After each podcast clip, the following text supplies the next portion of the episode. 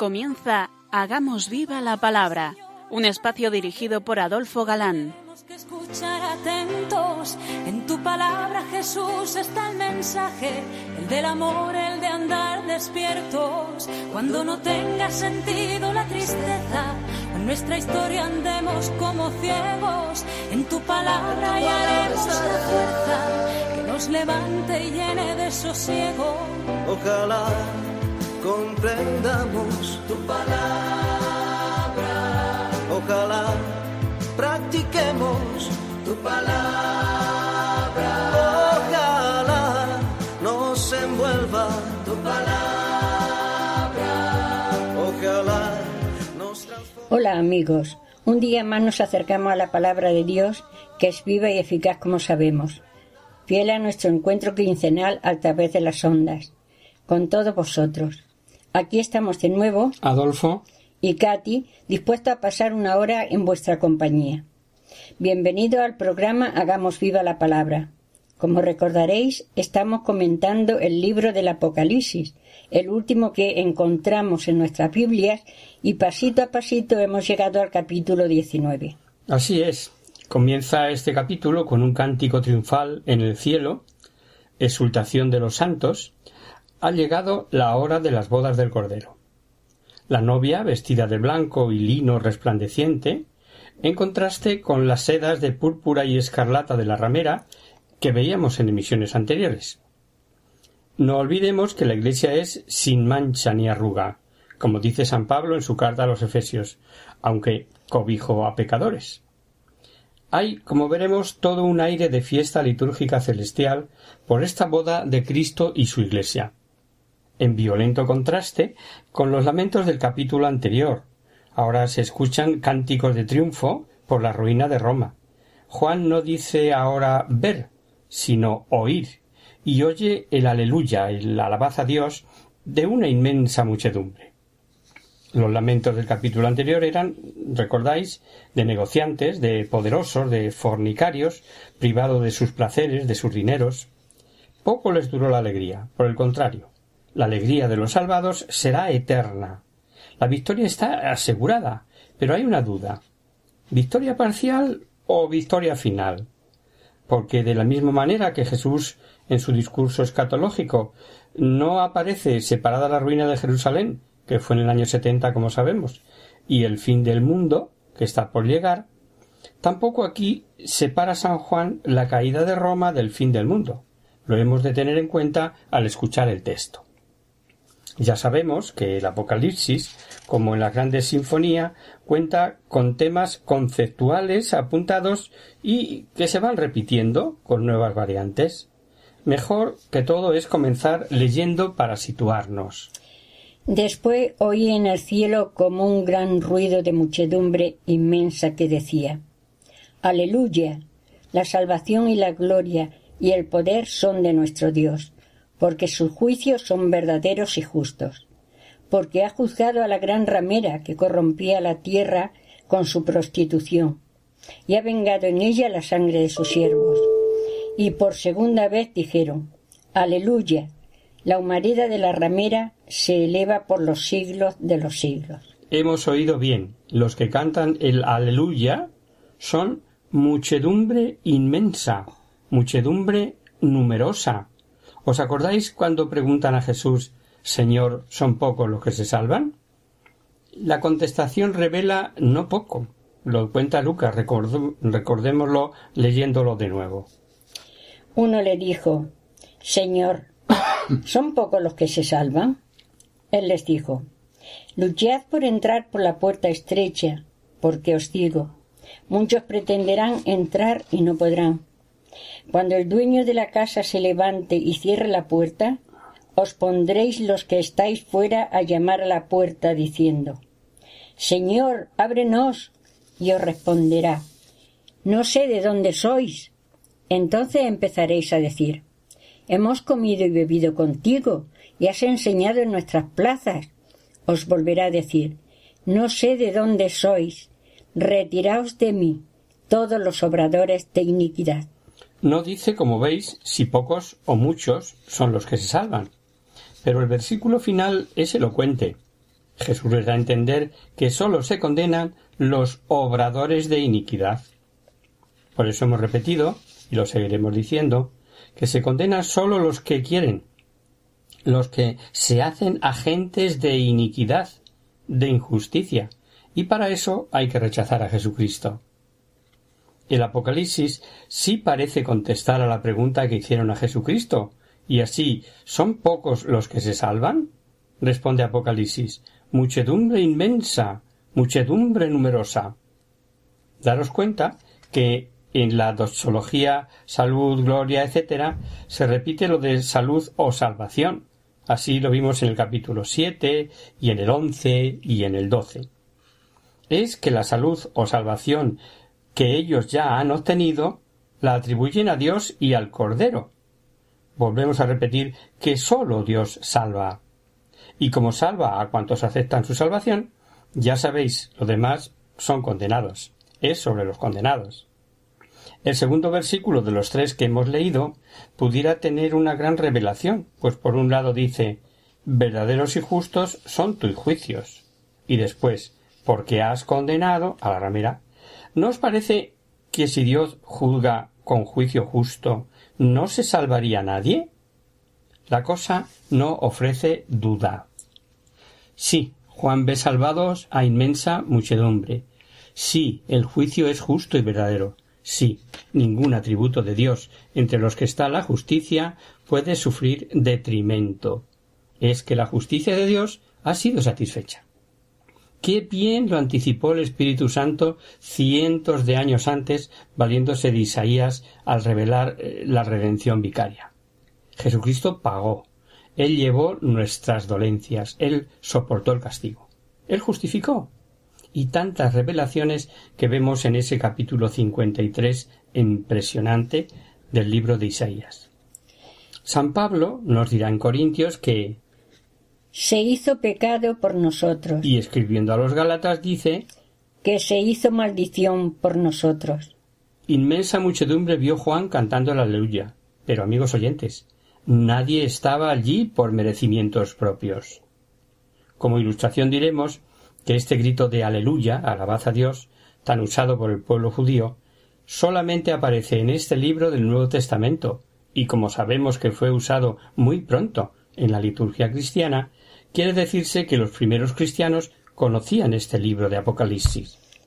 Y eso justifica el por qué San Juan no aclara su significado siendo palabra hebrea pues les era conocida. Al igual que vimos en el capítulo anterior que comentamos eh, la pasada emisión y que prometimos volver sobre el tema en este pasaje que hemos leído, parece como si nos dijese que el motivo de la alegría de los salvados es la condenación de los réprobos. Has juzgado a la gran ramera, ha vengado la sangre de sus siervos.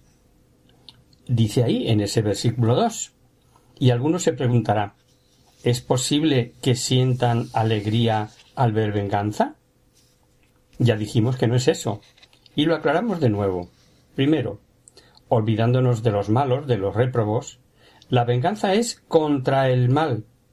El mal ha sido destruido, y esto es causa de inmensa alegría. No puede interpretarse de otra manera, porque supondría, como dice Barsotti, sofocar cuanto hay de bueno en nuestras almas. No. La venganza de los santos es la restauración de un hombre, un orden violado. Podemos entenderlo mejor si decimos el bien ha sido vengado. Y segundo, el santo ve únicamente a Dios. No puede ser su alegría la condenación de las almas.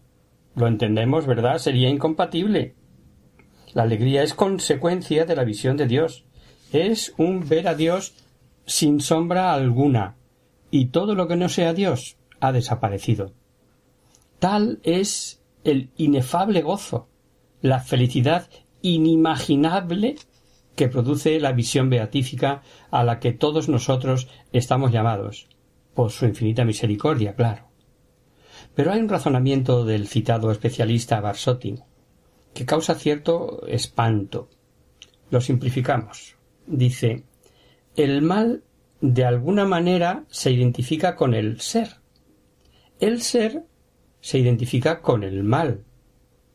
El obrador del mal, el pecador, es de alguna manera el mal encarnado. Luego, el aniquilamiento del mal se convierte en condenación del pecador. Este autor termina el comentario con estas palabras que os decía que causan espanto, pues dice ¿Cómo es posible eternamente una oposición de la criatura a Dios? Se trata de un misterio sublime y terrible, de un pavoroso misterio, pero al mismo tiempo revela hasta qué punto es serio el amor de Dios. Nuestro acto tiene un peso divino, tanto que el hombre puede resistir eternamente a Dios.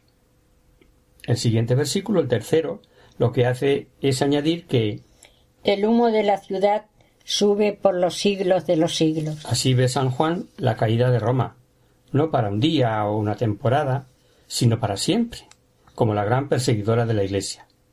La visión es semejante a la que tuvo Isaías cuando la asolación de Edón, ese humo perpetuo, significa la permanente memoria de la justicia divina.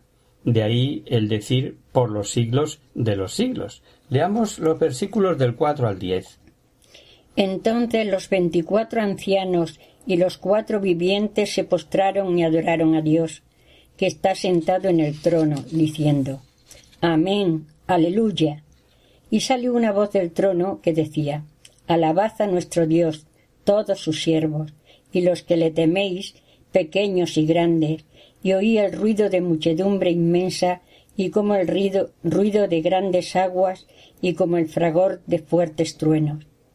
Y decían, Aleluya, porque ha establecido su reinado el Señor, nuestro Dios Todopoderoso. Alegrémonos y regocijémonos, y démosle gloria, porque han llegado las bodas del Cordero, y su esposa se ha engalanado, y se le ha concedido vestirse de lino deslumbrante de blancura. El lino son las buenas acciones de los santos. Luego me dice, escribe, dichosos los invitados al banquete de bodas del Cordero. Me dijo además, estas son las palabras verdaderas de Dios. Entonces me postré a sus pies para adorarle. Pero él me dice, no, cuidado, yo soy un siervo como tú y como tus hermanos que mantienen el testimonio de Jesús. A Dios solo tienes que adorar. El testimonio de Jesús es el espíritu de profecía. De nuevo, el cuadro es para estasiarse. Los veinticuatro ancianos, que vimos en el capítulo cuatro como el gran senado de apóstoles, patriarcas, la representación de todos, los del Antiguo y los del Nuevo Testamento. Y como dice el padre Alio, representan idealmente a la humanidad rescatada, y también los cuatro vivientes, que soportan el trono de Dios, todo lo que significa el Evangelio. Todos de hinojos, adorando a Dios y diciendo su amén y aleluya. Hacemos ahora, si os parece, un breve descanso y tras la música seguimos.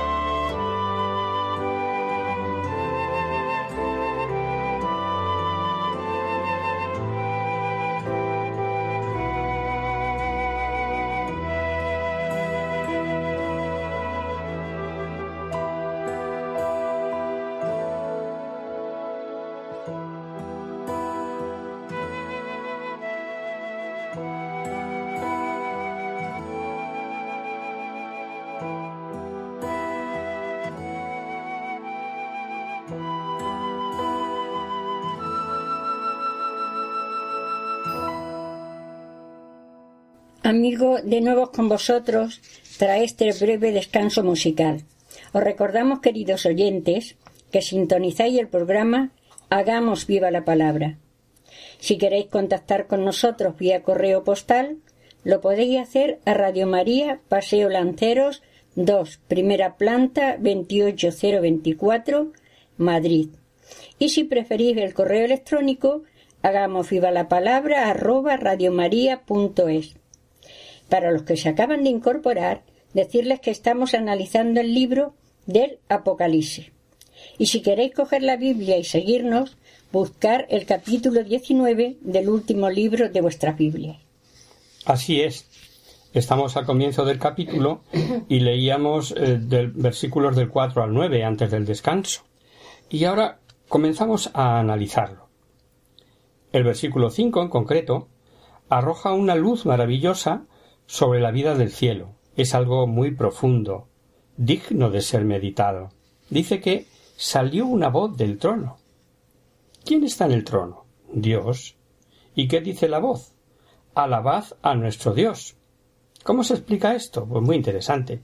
La explicación que da al respecto el tan repetido comentarista Barsotti que venimos utilizando. Él dice La alabanza que le rinden los santos es la misma alabanza que da al Padre el Hijo unigénito que ha asumido en unidad de naturaleza y en cierta manera en unidad de persona a todos los hombres, a todas las cosas, de modo que la alabanza de los ángeles, la gloria de los santos, no multiplica su gloria, es la alabanza eterna del Hijo de Dios.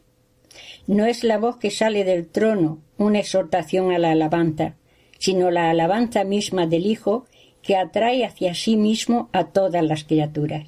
El final de este versículo también merece consideración, pues dice a los siervos Cuanto temáis a Dios, pequeños y grandes. Muchas personas desconocen lo que en la Sagrada Escritura significa el maravilloso don del Espíritu Santo, temor de Dios. Piensan algunos que es algo así eh, como tenerle miedo, como tener miedo a Dios, nada más lejos de la realidad.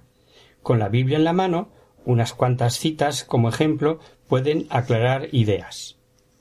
El temor de Dios es, según Proverbios, odiar el mal, andar en rectitud.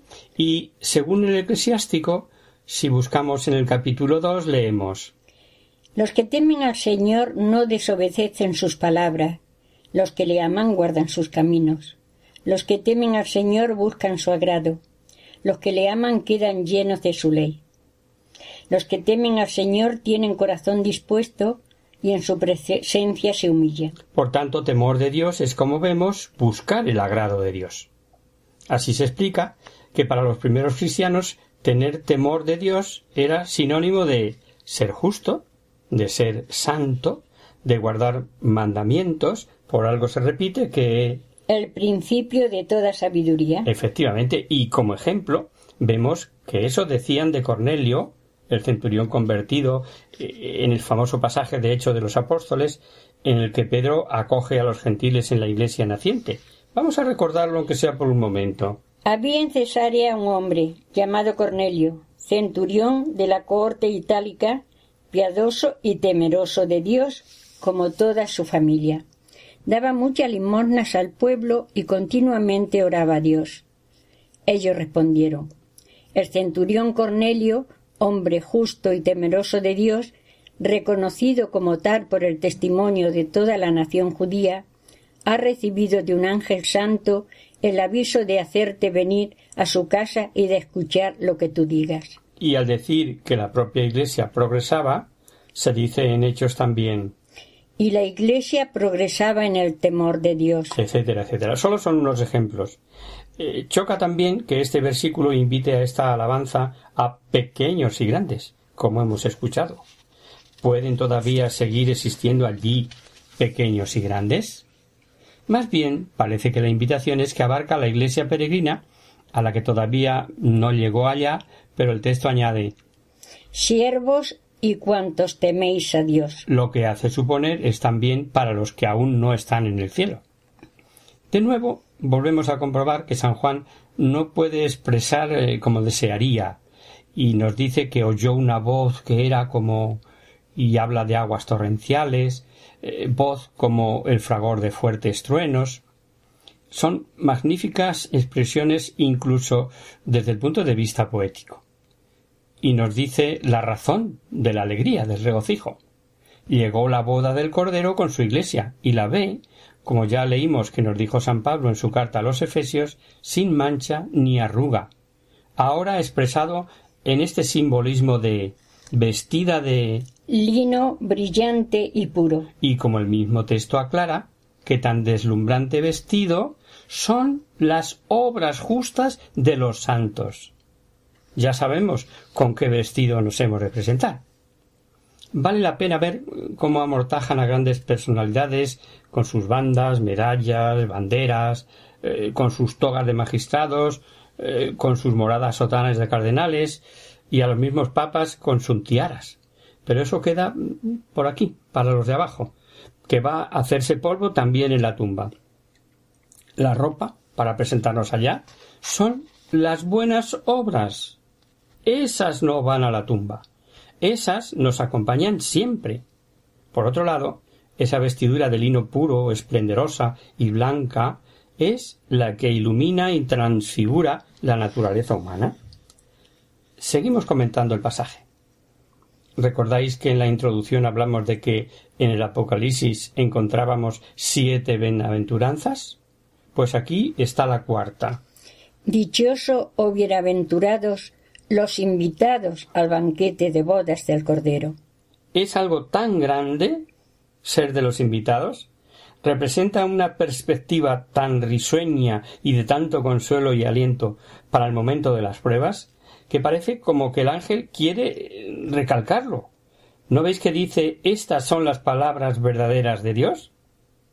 La impresión del vidente ante tal cuadro eh, de felicidad es tal que le hacen caer con intención de adorar al ángel, y el ángel le recuerda que la adoración o culto de la tría sólo se debe a Dios.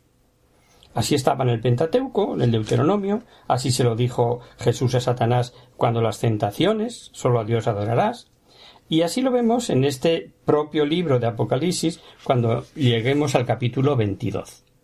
Y si el culto de adoración es exclusivo para Dios, y Jesús se dejó adorar de los pastores, de los ciegos, de los magos, de los mismos apóstoles y hasta de los ángeles, como está escrito en los Hebreos, dice Y nuevamente al introducir a su primogénito en el mundo, dice Y adórenle todos los ángeles de Dios. Pues es que no cabe duda de que Jesucristo es Dios.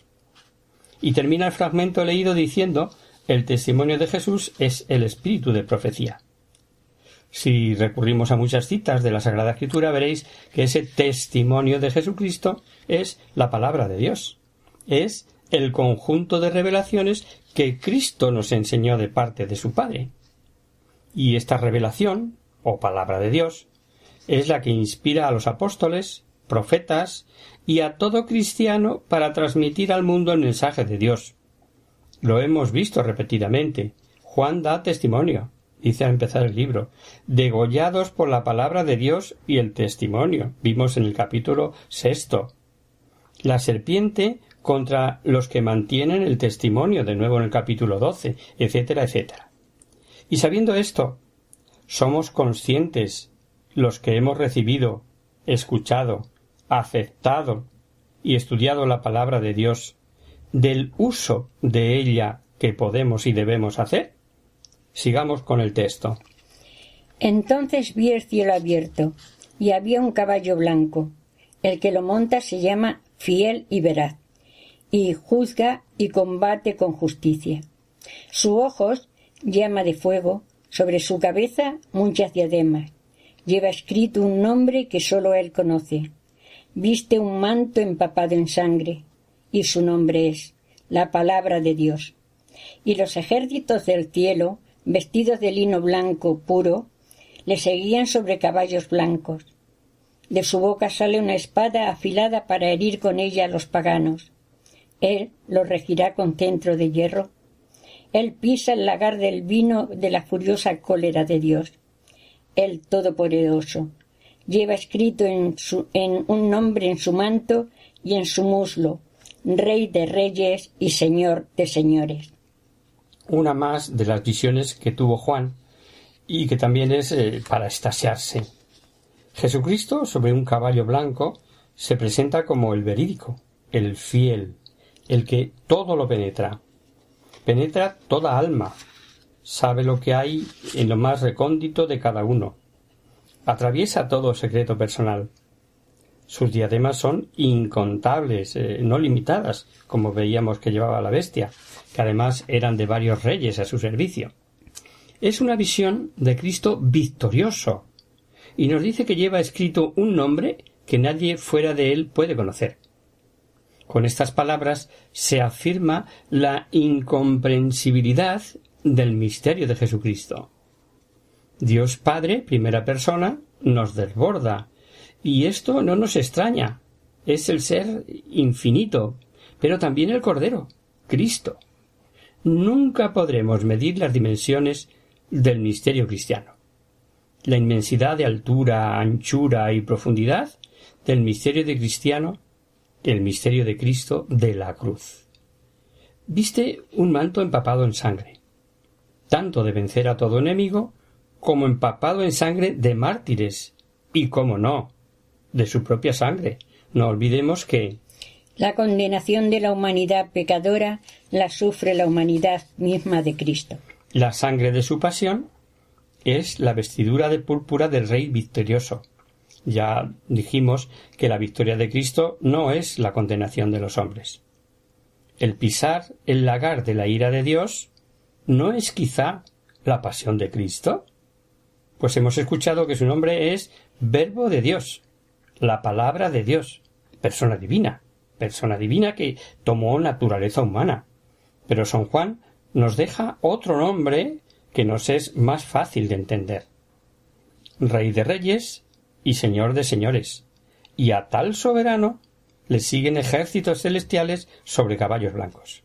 Ahora sí que le siguen esos ángeles a los que sin duda se refirió en el huerto cuando dijo que pedir al, podía él pedir al Padre doce legiones de ángeles. ¿Lo recordáis? Mejor lo leemos.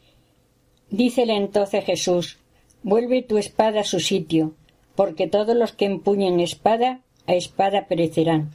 ¿O piensas que no puedo yo rogar a mi Padre, que pondría al punto a mi disposición más de doce legiones de ángeles? Al decir que tal nombre lo llevaba sobre el manto y sobre el muslo, piensan algunos intérpretes que el nombre está en el manto sobre la parte del muslo. Otros creen que se trata de un problema de traducción y podría ser en vez de muslo estandarte. Bueno, carece de importancia.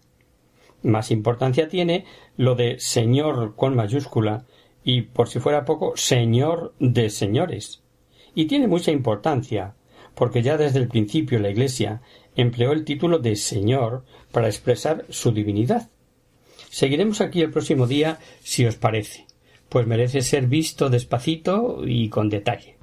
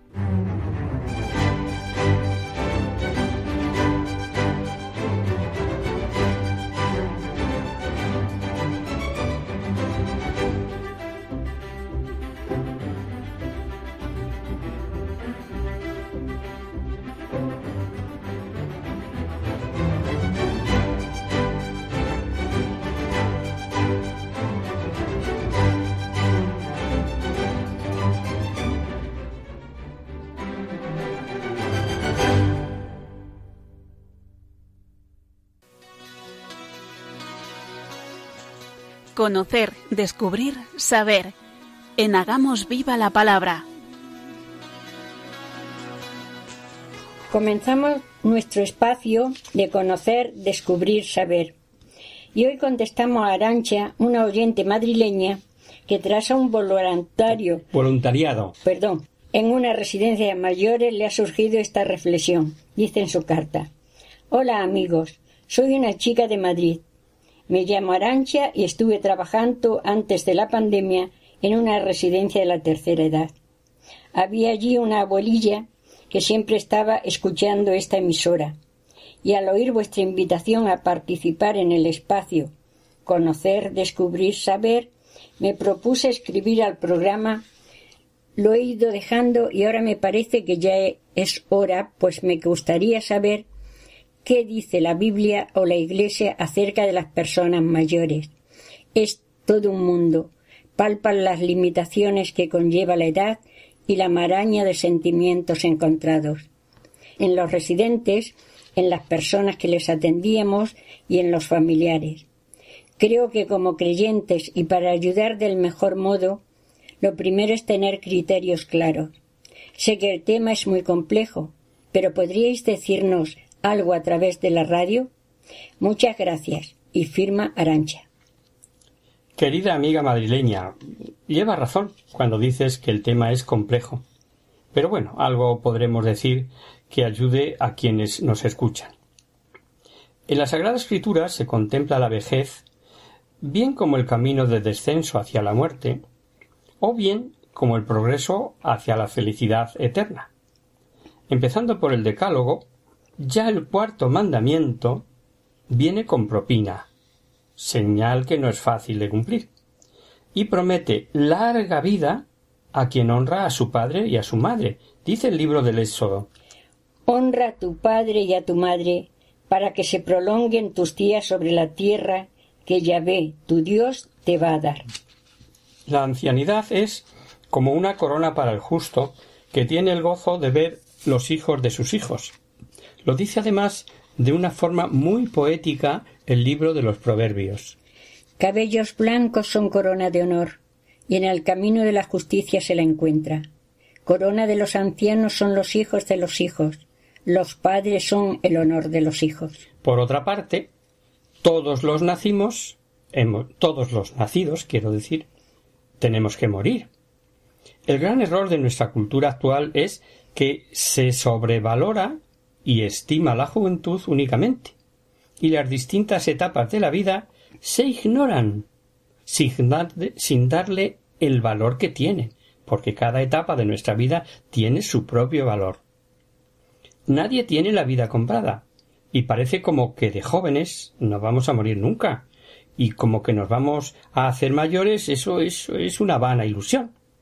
Así la muerte aparece como algo eh, de lo que no se debe hablar, cuando es lo más cierto que tenemos. Bien es verdad que lo más común es morir de mayor. Sin embargo, sabemos que esto no es así. Sin contar accidentes de carretera y otras causas, solo por la pandemia se contabilizaron en Estados Unidos en la última ola más de doce mil jóvenes fallecidos. En la escritura se contempla la muerte como una liberación, al sentir el anciano el declinar su vigor, dice el libro del eclesiástico. Oh muerte, buena es tu sentencia para el hombre, necesitado y carente de fuerzas, para el viejo acabado, haito de cuidados, que se revela y ha perdido la paciencia. No temas la sentencia de la muerte. Recuerda tus comienzos y tu fin. Tus comienzos y tu fin. Otra característica de la ancianidad en la Biblia y que en nuestra cultura hedonista no se prodiga, es la sabiduría de la experiencia, y con frecuencia aparecen los ancianos al frente de las comunidades o, o, como garantes del buen funcionamiento en base a su sabiduría. Ve y reúne a los ancianos de Israel y diles Yahvé, el Dios de vuestros padres, el Dios de Abraham, de Isaac y de Jacob, se me apareció y me dijo Yo os he visto y he visto lo que os han hecho en Egipto. También, y acerca del cuidado de los hijos, para con sus ancianos padres, dice la Biblia, en el libro del eclesiástico de nuevo, algo de mucha importancia, nada más y nada menos que es reparación por nuestros pecados. Hijo, cuida de tu padre en su vejez, y en su vida no le causes tristeza. Aunque haya perdido la cabeza, sé indulgente, no le desprecie en la plenitud de tu vigor. Pues el servicio hecho al Padre no quedará en olvido, será para ti restauración en lugar de tus pecados. Y consejos también para los propios ancianos. Encontramos en la carta de San Pablo a Tito y cuando escribe esto, él mismo ya es un anciano. Que los ancianos sean sobrios, dignos, sensatos, sanos en la fe, en la caridad, en la paciencia, en el sufrimiento, santos, no calumniadoras, ni esclavas de mucho vino, maestras del bien, para que enseñen a las jóvenes a ser amantes de sus maridos y de sus hijos. Hay muchísimas más citas en la Biblia, pero no es nuestra intención ser exhaustivos, sino dar algunas ideas. Desde el punto de vista eclesial, la Santa Sede, que aprecia el intento de establecer una organización social inspirada en la solidaridad, en la que las distintas generaciones unidas den su propia apertación, en el Año Internacional de los Ancianos hizo escuchar su voz la Iglesia, tanto en el campo de la reflexión como en el de la acción. Insiste en el respeto a la dignidad y los derechos fundamentales de la persona anciana y con la convicción de que los ancianos tienen aún mucho que aportar a la vida social, desea que se afronte la cuestión con un gran sentido de responsabilidad por parte de todos. Individuos, familias, asociaciones, gobiernos y organismos internacionales según las competencias y deberes de cada cual y de acuerdo con el principio tan importante de subsidiariedad. Sólo así se podrá perseguir el objetivo de garantizar al anciano condiciones de vida siempre más humanas y dar valor a su papel insustituible en una sociedad en continua y rápida transformación económica y cultural. Sólo así se podrán emprender en modo orgánico iniciativas destinadas a influir en el orden socioeconómico y educativo, con el objeto de que sean accesibles a todos los ciudadanos, sin discriminaciones, los recursos indispensables para satisfacer necesidades antiguas y nuevas, para garantizar la tutela efectiva de los derechos. Y para dar nuevos motivos de esperanza y de confianza, de participación activa y de pertenencia a los que han sido alejados de los circuitos de la convivencia humana. La preocupación y el compromiso de la Iglesia en favor de los ancianos no son cosa nueva. Ellos han sido destinatarios de su misión y de su atención pastoral en el transcurso de los siglos y en las circunstancias más variadas. Esto no hay que olvidarlo, no es de ahora, es de siempre. La Caritas cristiana se ha hecho cargo de sus necesidades, suscitando distintas obras al servicio de los ancianos. Sobre todo, gracias a la iniciativa y a la solicitud de las congregaciones religiosas y de las asociaciones de laicos. El Santo Padre Francisco, sin ir más largo, y sabemos que habla muy muy clarito, dio la clave hace unos años y dijo entre otras cosas Gracias a los avances de la medicina, la vida se ha prolongado y el número de ancianos se multiplica. Pero la sociedad no se ha adaptado a esta realidad y no les da ni el lugar que deben ocupar, ni tienen en consideración su fragilidad y su dignidad. Mientras somos jóvenes, dijo, se nos induce a ignorar la vejez como si se tratara de una enfermedad que hay que evitar. Después, esto, cuando envejecemos, especialmente si somos pobre y estamos enfermos y solos, experimentamos las lagunas de una sociedad que basada en criterios de eficiencia, ya que en consecuencia ignora a los ancianos. Y el magisterio de la Iglesia, lejos de considerar la cuestión como un mero problema de asistencia y de beneficencia, ha insistido siempre en la importancia de valorar a las personas de todas las edades, para que la riqueza humana y espiritual así como la experiencia y la sabiduría acumuladas durante vidas enteras no se pierdan, no se dispersen. Los ancianos representan la memoria histórica de las generaciones más jóvenes y son portadores de valores fundamentales. Donde quiera que falta la memoria, faltan las raíces y, con ellas, la capacidad de proyectarse con la esperanza en un futuro que vaya más allá de los límites del tiempo presente. La familia y, por tanto, la sociedad recibirá un gran beneficio con la revaloración revaloración del papel educativo del anciano, por lo que se requiere para dar respuesta a los signos de los tiempos con relación a la creciente población de adultos y mayores. Primero, conocer sus necesidades y dar respuesta en la Iglesia, que es madre y maestra, y en la familia, como comunidad de fe a la que sigue perteneciendo el adulto mayor. No sé si hemos aclarado algo, querida Arancha o queridos amigos que nos escucháis. Eh, nos gustaría tener la varita mágica que arreglara muchos problemas, pero no es así. Y no lo es porque cada anciano, cada familia, cada situación es única. Y las soluciones son múltiples. Y no siempre complacen plenamente a todos, también hay que decirlo. Y ante las situaciones de duda, o de qué debo hacer, lo primero que se ha de buscar siempre es lo mejor para el anciano y dotarle de asistencia digna, de cuidados y sobre todo de cariño. La regla básica en cualquier caso es el amor. Es el único mandamiento que Cristo nos dejó y que resume todos los demás. Amaos unos a otros como yo os he amado. Con la particularidad de que es justamente el amor de lo único que nos van a examinar en el juicio final. Tuve hambre, estuve enfermo, etcétera. Ya lo conocéis, ¿no? Solo desde el amor se pueden resolver los más difíciles problemas. Quedamos a vuestra disposición, a vuestra disposición queridos oyentes, como siempre. Nos escribís y ahí estamos. Y hasta aquí, queridos amigos, el programa de hoy.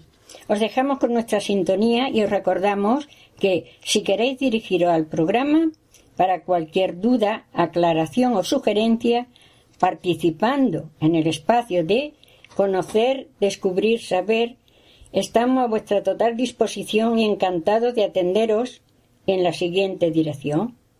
Radio María, Paseo Lanceros 2, primera planta 28024, Madrid. O bien, si lo preferís, al correo electrónico hagamos viva la palabra arroba radiomaria.es. El próximo miércoles, como sabéis, está el programa del Padre Rubén Inocencio, que alterna con nosotros. Tus palabras, Señor, son espíritu y vida. Por tanto, nosotros nos encontramos de nuevo dentro de quince días, si Dios quiere. Con un programa en el que abordaremos en el capítulo 20 de Apocalipsis el tan traído y llevado tema del milenarismo, que lo explicaremos con detalle.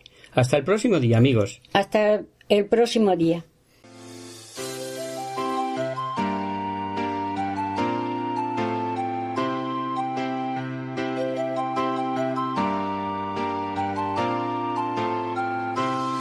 En tu palabra, Señor, está la clave.